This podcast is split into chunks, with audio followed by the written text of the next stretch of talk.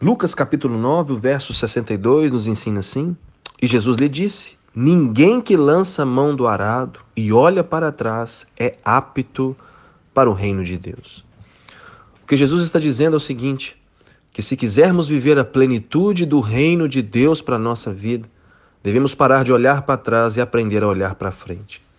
Muitas vezes o fantasma do passado tem impedido a nossa vida de experimentarmos o novo que Deus tem para mim e para você nos dias de hoje, desqualificando o futuro do qual Deus preparou para mim e para você. O que Jesus está dizendo é que se quisermos viver a plenitude dos céus aqui na terra, devemos olhar daqui para frente. E muitas vezes o fantasma do passado fez de mim ou de você refém, nos impedindo de experimentarmos o novo de Deus.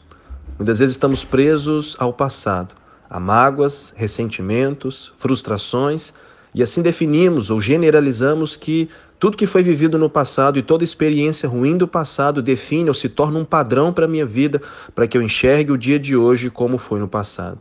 Mas isso é um grande equívoco. O que aconteceu no passado aconteceu. E isso não significa que vá acontecer de novo. Não podemos esquecer que o nosso Deus é um Deus de novidade. É um Deus que nos proporciona algo novo. E o reino de Deus nos proporciona vida, nos proporciona um tempo novo, nos proporciona uma nova história.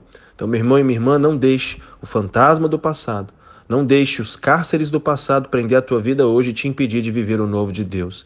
Fique bem resolvido com o teu passado. O único propósito que o passado tem para a nossa vida hoje é só um: de não repetirmos os mesmos erros que repetimos lá atrás. Mas hoje temos aprendido e de estarmos daqui para frente acertando, especialmente vivendo a vontade de Deus para a nossa vida.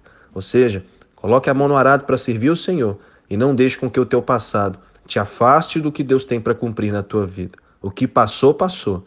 Deus é Deus que tem algo novo para a sua vida. E que assim você viva a melhor terça-feira da sua vida. Deus te abençoe. Tamo junto.